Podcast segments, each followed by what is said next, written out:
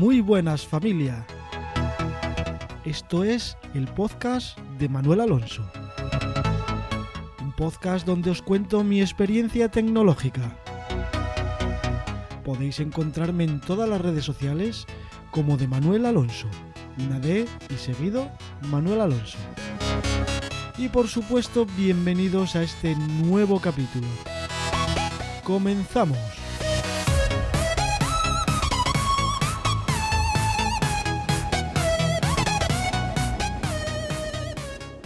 Ha llegado la hora de contaros mi experiencia con el Chromebook de Acer, con el R11, que estoy muy contento con ello, ya os lo dije eh, a la hora de la compra. Eh, la diferencia con los demás, pues su sistema operativo, pues que no trae Windows, ya lo sabéis, trae el sistema Chrome OS y eh, Android. Entonces, bueno, viene así como un poco mezclado los dos sistemas y yo pensaba que me iba a servir como ordenador único y voilà, efectivamente vale como ordenador único salvo alguna excepción. Entonces os cuento. Primero os voy a decir que tengo instalado en el Chromebook y luego, bueno, pues os voy comentando cosillas de, lo que hago con él, ¿no? Cuando abrimos el menú o cuando abrimos el, el, listado de aplicaciones, pues mira, por este orden que las pone él, os voy contando. Eh, tenemos la Chrome Web Store en la que están las aplicaciones de Chrome OS para, bueno, pues para comprarlas gratuitamente e instalar pues lo que, lo que necesitamos o lo que haya en esa tienda de aplicaciones.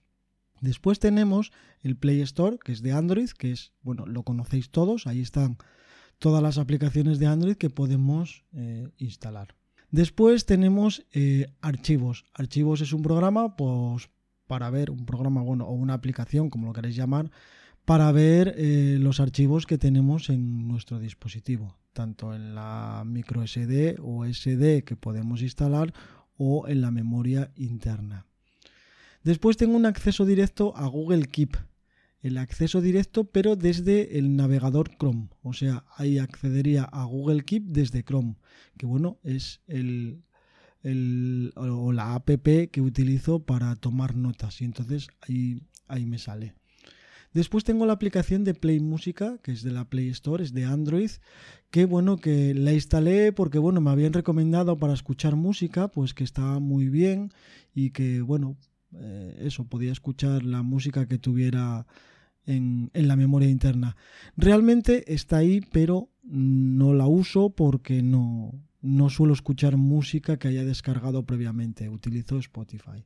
La siguiente es Play Juegos, que está ahí para eso, para cuando juegue algo, que también os digo que muy raro, muy raro que yo juegue a, a cualquier cosa.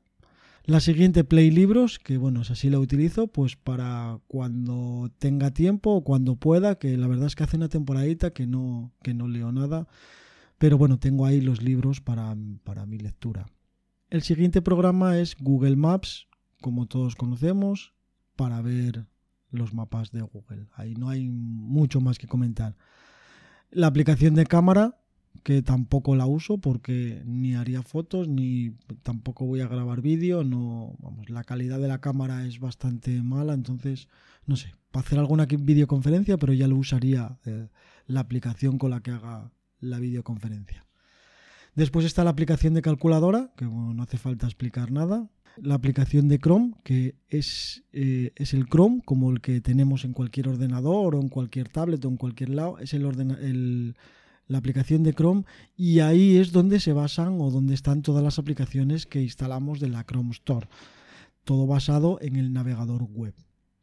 La siguiente aplicación se llama Text y es una aplicación para texto o para programación o bueno, para escribir en plan de, de programar o de bueno, hacer archivos de textos simples.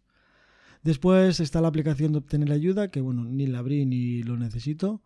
Eh, la aplicación de Google Fotos, que sí la uso bastante, porque bueno, todas las fotos que saco en el móvil, eh, todas suben a Google Fotos, eh, ya que el almacenamiento es ilimitado y bueno, pues lo uso, ¿no?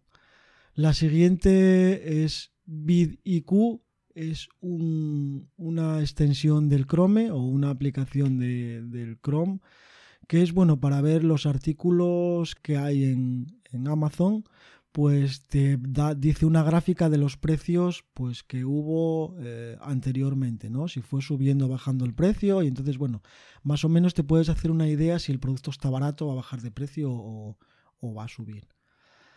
La siguiente es Pocket, que bueno, la uso para cuando estoy leyendo algo, estoy haciendo algún tipo de lectura por la web y me interesa guardarlo, pues lo guardo todo en Pocket, que al final tengo guardados miles de cosas que luego a veces no vuelves a leer o bueno, eh, nunca voy borrando nada y está bueno a tope.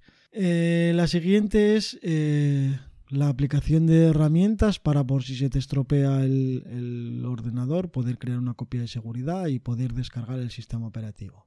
La siguiente es el servicio de MyDelink que lo tengo instalado en el web Chrome o en el Chrome de internet porque eh, bueno, en uno de los de los negocios que, bueno, que le hago cosillas, pues tengo instaladas unas cámaras y eh, con son MyDelink y bueno, si se estropean o pasa algo, pues las controlo con, eso, ¿no? La siguiente es Telegram, que bueno, de Telegram no hay nada que decir porque ya veis, eh, la usamos todos. Luego tengo la de Mobile Print de Samsung, porque tengo una impresora Samsung y, bueno, pues imprimo eh, a través de, esta aplicación por Wi-Fi, cuando tengo que imprimir algo desde el, desde el ordenador este. Después tengo un acceso directo a Pixel PixXLR Editor, porque bueno, para editar fotos o editar algún tipo de, de dibujo o de algo que sinceramente, sinceramente, lo usé muy poquito, muy poquito, porque, bueno, cuando tengo que editar algo, eh, casi que me es más cómodo abrir mi portátil MacBook con Linux y, bueno, pues usar GIMP o, cualquier otro, ¿no? Entonces, bueno, en cuanto a editar fotos, el Chromebook no lo he usado mucho porque, bueno, no sé, por vagancia, quizás porque tenga, tenga más ordenadores y lo haga con ellos, ¿no? La siguiente aplicación es Spotify que está descargada desde el Play Store. La uso para escuchar música, tengo suscripción premium y entonces eh, es, la que uso. ¿no? No, no suelo descargar música pirata ni nada porque lo tengo todo en Spotify. La siguiente aplicación es Mega porque utilizo la nube de Mega. Eh, antes usaba los 50 gigas gratuitos pero bueno, parece que, se queda así un poco corto y, bueno, pues amplié a 5 euros al mes, me parece algo así, y ahora tengo 200 gigas y un ancho de banda mucho más rápido y creo que va infinitamente mejor. Entonces, Mega es el, único cliente de nube que me vale para Linux, para Mac, para Windows, para el Chrome, entonces para Android mm, es como multiplataforma y me gusta, o sea, puedo sincronizar todo a través de él y me siento más cómodo porque, bueno, mm, los archivos me, me funcionan mejor, ¿no? Cierto que con el Chromebook utilizas la nube de Google para muchas cosas, pero es que Linux no, no tiene cliente para la nube de, de Google y me fastidia un montón porque sí que uso Linux y me gusta. Entonces, quiero tener todos los dispositivos sincronizados con todos mis archivos. Por eso utilizo Mega.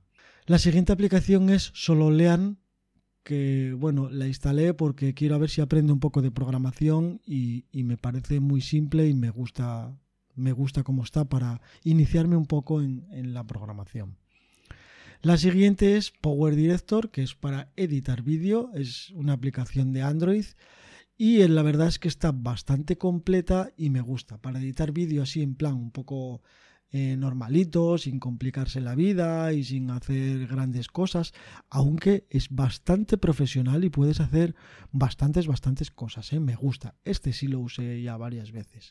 La siguiente aplicación es Kodi, porque bueno, siempre me gustó Kodi, lo tenía instalado en Linux, lo tengo instalado en bastantes más sitios y bueno, lo tengo ahí porque utilizo mm, archivos IPTV para ver canales de televisión y bueno, pues aquí la tengo ya. Eh, la siguiente es Fluid.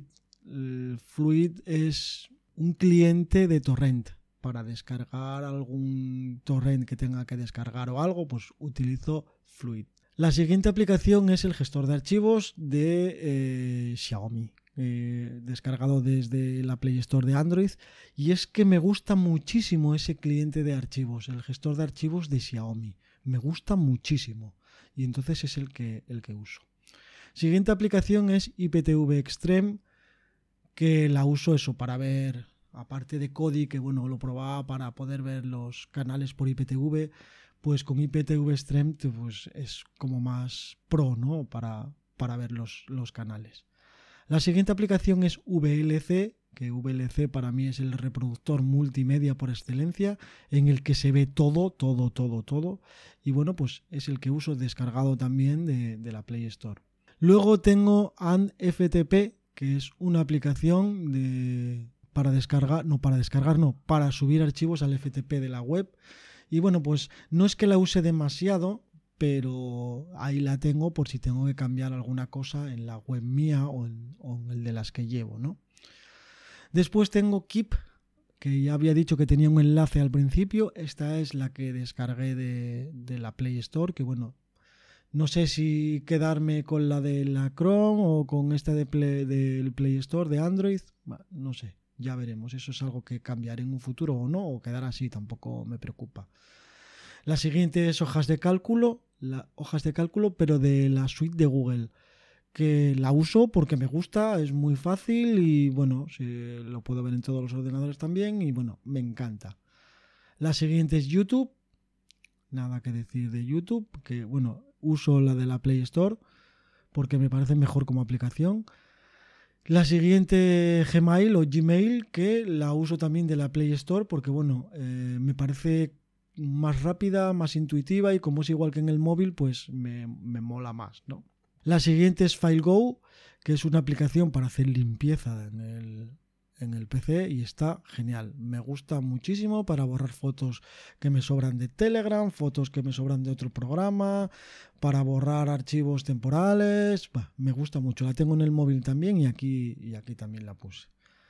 La siguiente es Hangouts. Eh, nada que explicar, la aplicación de Hangouts de Google. Y la última es Audio Evolution. Es una aplicación para editar sonido es la única que he encontrado en Android para editar sonido y me parece estupendamente genial. Mm, me parece muy buena. Sigo, ahora mismo, por ejemplo, estoy grabando con, Audacity en el equipo que tengo de Linux, con Ubuntu. Y bueno, es el que suelo utilizar para grabar porque, bueno, tengo enchufada ahí la mesa de mezclas y entonces, eh, bueno, pues edito ahí. Pero esta de Audio Evolution está muy bien, muy bien para editar audio también y podría sustituir perfectamente eh, Audacity. Y bueno, pues esto es lo que tengo en el Chromebook y eh, me podéis preguntar ahora, ¿realmente lo puedes utilizar como PC único?